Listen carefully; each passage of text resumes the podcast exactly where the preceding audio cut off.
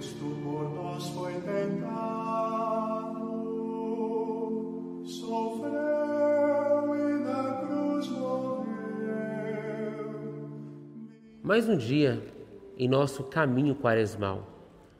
A palavra de Deus que meditamos hoje é de Mateus, capítulo 20, versículos 25 a 28. Diz assim: Vocês sabem, os governadores das nações têm poder sobre elas, e os grandes têm autoridade sobre elas. Entre vocês não deverá ser assim. Quem de vocês quiser ser grande, deve tornar-se o servidor de vocês. E quem de vocês quiser ser o primeiro, deverá tornar-se servo de vocês.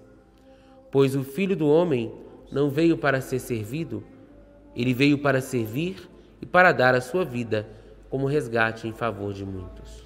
A palavra de Deus hoje é um convite para que sigamos o Jesus, mestre e servo sofredor.